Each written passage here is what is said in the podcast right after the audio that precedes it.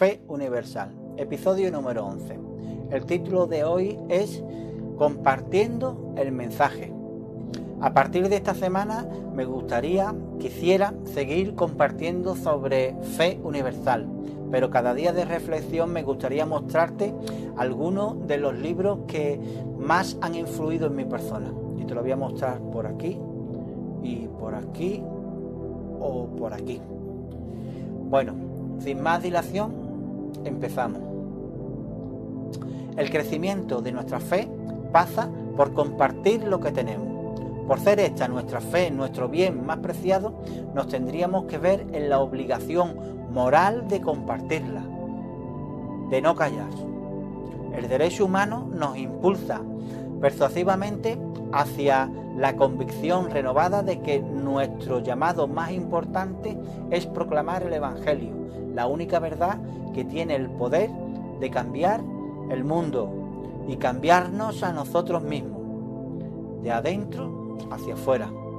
La sociedad quiere un cambio, pero el cambio que ofrece el Evangelio no es la revolución que la sociedad quiere, pero es la revolución que la sociedad necesita. La sociedad lo que espera es un cambio político, pero este cambio tiene sus propios límites.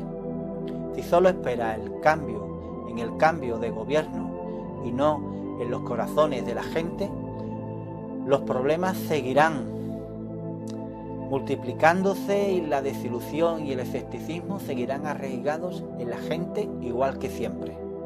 Por el contrario, el Evangelio de Cristo ofrece una revolución pacífica del corazón. Al cambiar los corazones de las personas, aborda la injusticia en su fuente verdadera. Tu vida, mi vida, darían un vuelco a causa del mensaje revolucionario del Evangelio. Solo ocurriría un cambio y ocurrirá un cambio radical y verdadero cuando recibes a Jesucristo como tu Señor. Cuando predicamos a Jesucristo quizás no sea la revolución que quiere la sociedad, que quiera la persona, pero te aseguro que es la revolución que necesitan es la transformación que todos necesitan. La noticia que todo el mundo necesita oír y aprender es que el Evangelio no es un cuento de hadas. Los acontecimientos en la vida y en la muerte de Jesús ocurrieron realmente. Y tres días después de su muerte, su tumba fue encontrada vacía. Y la mejor explicación de estos hechos es que Jesucristo resucitó de entre los muertos confirmando así su identidad como el Hijo de Dios. Y así su resurrección también afirmaría su autoridad en cada uno de sus mensajes que predicó en el Nuevo Testamento. La humanidad recibió el don de la esperanza, la seguridad de que el mal no tendría la última palabra y que prácticamente todos los males del mundo podrían rectificarse mediante la transformación del corazón humano. La tesis central de este mensaje, de este libro, de esta reflexión en el día de hoy es que el oír el Evangelio sigue siendo este el derecho humano por excelencia, porque solo el Evangelio tiene el poder de destruir la injusticia en su raíz, el corazón humano. Nuestro mundo parece acercarse cada día más a la autodestrucción, a la autoaniquilación. El desafío de los creyentes de hoy en día es el compartir el mensaje de Cristo con otras personas y querer o intentar influir en esta sociedad, aunque parezca caer en oídos sordos. Me opongo a la opinión popular de hoy de que el Evangelio es meramente una verdad privada, significativa para nuestras vidas personal y espiritual. Sostengo que el Evangelio es una verdad pública, el Evangelio está arraigado en afirmaciones históricas que pueden ser investigadas y evaluadas como cualquier otra afirmación.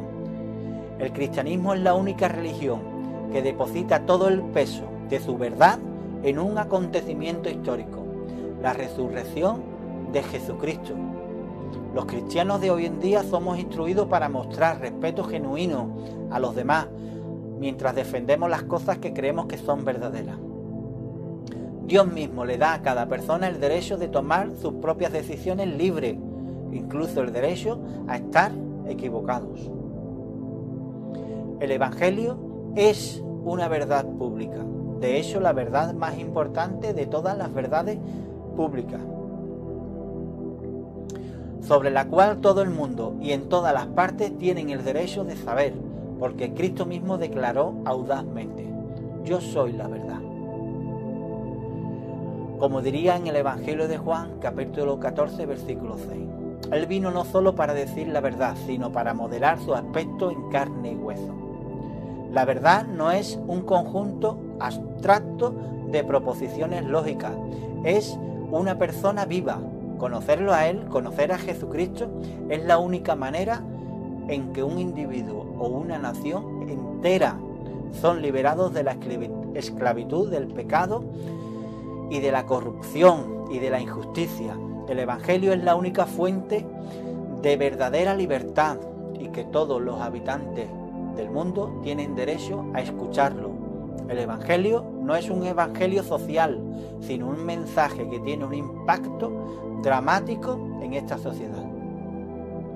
El derecho humano declara que Dios no solo se preocupa por la injusticia, sino que vino a la tierra como Jesucristo en la persona de Jesucristo para tratar personalmente con ella, con la injusticia.